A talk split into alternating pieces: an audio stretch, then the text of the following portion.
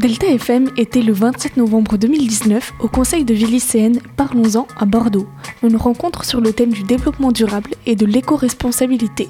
Au programme de la journée, des ateliers et conférences auxquels pouvaient assister les élèves lycéens élus, venus des trois académies de la région Nouvelle-Aquitaine, Poitiers, Limoges et Bordeaux. Les reporters de Delta FM, Léa, Rémi et Ethan, vous ont rapporté quatre interviews pour retranscrire cette journée. Voici le premier interview celui de Jean-Christophe Ortolan, conseiller pédagogique dans le domaine du développement durable et des sciences sur le département de la Charente. Votre nouveau lycée ne doit pas vous coûter une fortune, par exemple en énergie, et ça doit être vivable. C'est-à-dire qu'on doit y trouver un certain bien-être. On n'aurait pas eu du tout le même type de, réponse ou de prise de conscience il y a dix ans, euh, parce que là, manifestement, euh, en raison bon, de tous les phénomènes euh, qui se passent au niveau environnemental, de la, ce qu'on appelle l'extinction, l'extinction de masse en matière de biodiversité, des problèmes climatiques euh, très importants que nous rencontrons, et en raison également de la facilité de circulation de l'information désormais, les lycéens sont manifestement très sensibilisés. Et à mon avis, il est très facile de les aider à s'engager. Ce ne sera pas le plus dur maintenant de les aider à s'engager. Par contre, ce qui est extrêmement important, c'est de leur apporter ou de les aider à aller chercher des connaissances et des compétences un peu fiables. Comme je l'ai dit tout à l'heure aux, lycéens, euh, vous vivez dans ce monde où les informations parcourent la planète absolument à toute vitesse, mais tout type d'informations parcourt la planète. Quelques sujets que l'on prenne, les gens qui ont en particulier des intérêts économiques peuvent circuler, faire circuler des informations totalement fausses, mais simplement par la puissance de leurs médias, et euh, ils peuvent convaincre euh, un grand nombre de personnes. Euh, moi, je suis très satisfait des idées qu'ils développent, et surtout, ce qui est très intéressant et positif pour l'avenir, c'est qu'on les sent en mesure d'avoir une pensée systémique. On les sent tout à fait en mesure de prendre différentes composantes d'un problème et en mesure de faire des choix.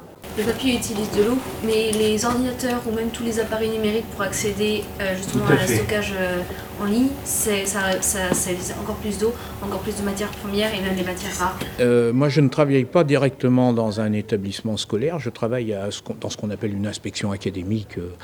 Voilà, donc nous, désormais, ce que nous faisons, c'est que nous donnons pour consigne d'éliminer les pièces jointes quand elles ne sont pas nécessaires et de n'imprimer le contenu des mails, le corps du mail, que vraiment si c'est absolument indispensable. Et si euh, comme on y est souvent obligé dans l'administration, il faut conserver une trace écrite. Sinon, on évite déjà de multiplier tout. On a fait ce type d'effort. On a également à l'inspection académique de la Charente, mais je pense que c'est assez euh, général, au lieu d'avoir une imprimante par bureau, euh, maintenant, on a une euh, photocopieuse imprimante par étage, par exemple. Là, on s'est rendu compte que ça a divisé la quantité de papier utilisé par deux. Le fait que les gens soient obligés de marcher, ça incite certains à réfléchir avant d'imprimer. ce sont des choses toutes simples comme ça. On est passé massivement au papier recyclé.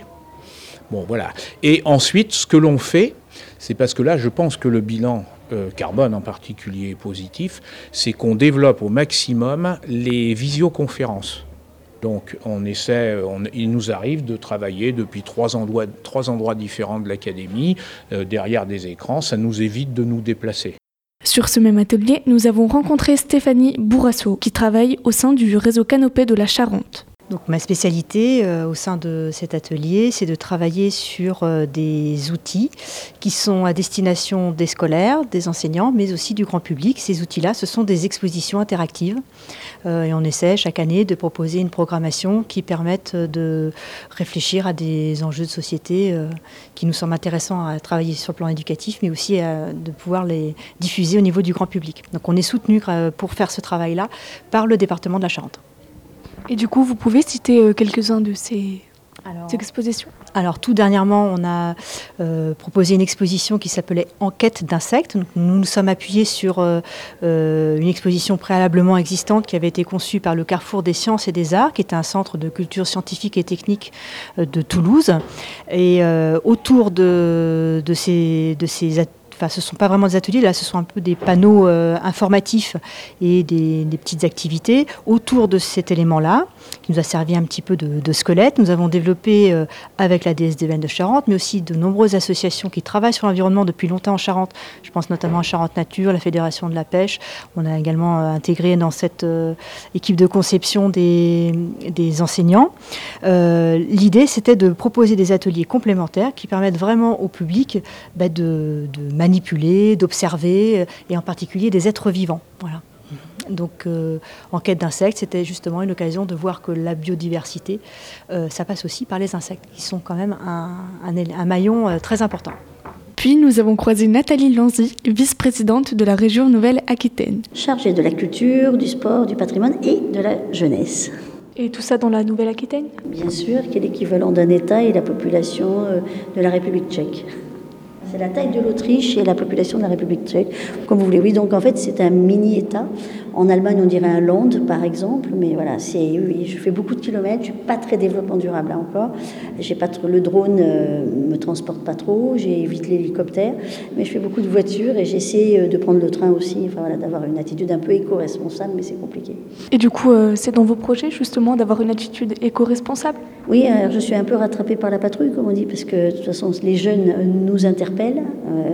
À la région, on essaie par exemple de ne plus avoir de bouteilles, de ne plus utiliser de papier, enfin vraiment de faire euh, très attention, idem à la maison.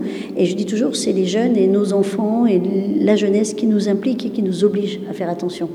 Donc en l'occurrence sur les gourdes, je vois, euh, et, dans ma politique en ce qui concerne la culture et le sport, j'essaie justement sur d'un atelier sur l'éco-responsabilité sur les manifestations. C'est plus c'est pas normal de trouver des barquettes euh, en plastique, des assiettes en carton découvert, les gobelets. Et ce qui m'insurge le plus, c'est quand je vois les, les marathons ou les semi-marathons avec des, les, athlètes qui boivent deux ou trois gorgées dans la bouteille d'eau et la balance après. Donc je vous dis pas l'état des lieux. Donc j'aimerais vraiment faire changer les pratiques, mais pas que. Alors de toute façon sur les manifestations culturelles, il y a bien sûr des WC, des toilettes sèches. Il y a flagrant, mais sur le sport c'est plus compliqué. Et c'est ici que je vais me nourrir aussi pour avoir des idées et pour. Euh, et puis je pense aussi que voilà, il faut arrêter de prendre des jeunes pour des bébés. Vous êtes vraiment une génération euh, dynamique, mature. Euh, qui a compris les enjeux. On dit toujours, oui, c'est une génération sur, les réseaux. Ben oui, mais les, les réseaux, ça nourrit aussi.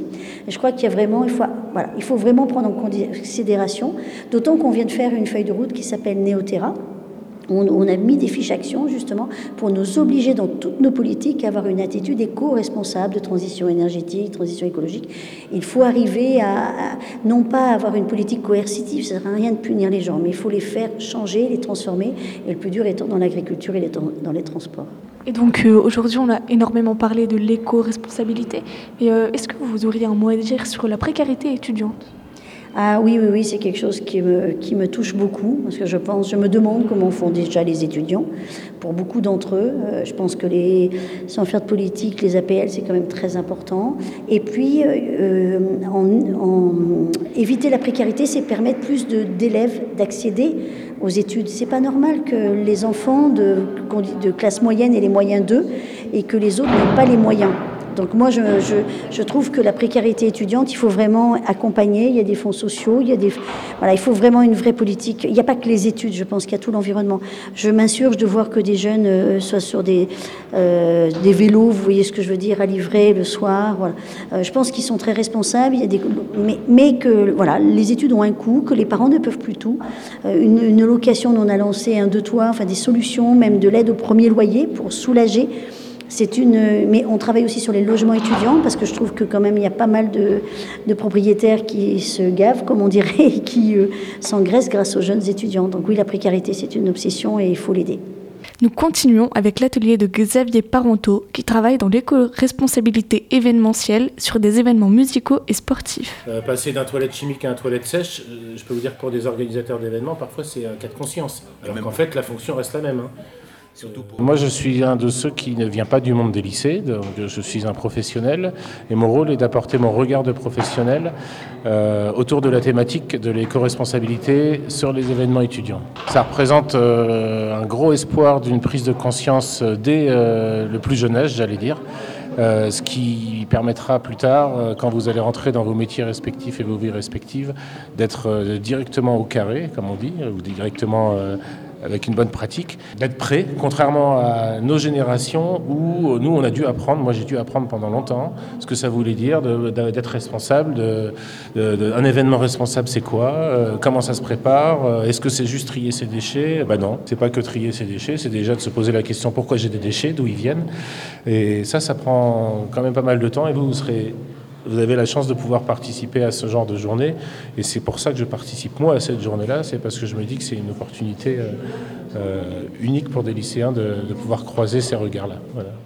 Et pour finir, Johan Bonin et David Jadar nous parlent de prise de parole en public et éloquence. On propose à la fois des formations et des ateliers euh, permettant à tous d'être plus à l'aise à l'oral, lorsqu'ils prennent la parole, que ce soit pour un concours, pour un entretien d'embauche ou quoi que ce soit. Il y a plusieurs éléments à prendre en compte, le corps, la voix, l'aisance physique et orale, les arguments, euh, la prosodie, et tout cela demande un travail régulier. Il va falloir en fait défendre votre définition du mot, comme si vous étiez absolument expert de ce mot-là, expert de cette définition-là. Je vous laisse une minute pour réfléchir à la définition du mot crapoussin. Donc bien évidemment, a priori, vous ne savez pas quelle est cette définition-là, mais le but du jeu, c'est que ça se voit le moins possible. On va assumer le côté expert. Effectivement, on travaille sur, euh, sur des modules qui vont de, de 6 heures à 20 heures en moyenne dans les établissements scolaires. Euh, comme l'a dit Johan, en fait, c'est des modules qui permettent vraiment euh, d'articuler aussi bien le fond que la forme du discours. Quand on parle de forme, on va parler de, techniques euh, très largement inspirées de l'improvisation théâtrale et techniques des arts oratoires, comment on se connecte sincèrement à son public, comment on interagit avec lui. Euh, comment aussi, avec l'inflexion de notre voix, on peut capter et mobiliser l'intérêt des gens et convaincre. Et enfin, les techniques argumentatives, Johan l'a dit, c'est euh, des, arguments, des arguments du débat qui, qui font foi depuis, depuis l'Antiquité. Un crapoussin c'est très simple, c'est la fusion entre un crapaud et un poussin. c'est quand une poule copule avec un crapaud. Un crapoussin c'est une espèce qui a totalement euh, disparu, qu'en fait elle habitait sur une île, d'accord? Et cette île l'homme a débarqué et en fait le crapoussin est délicieux, s'est fait exterminer.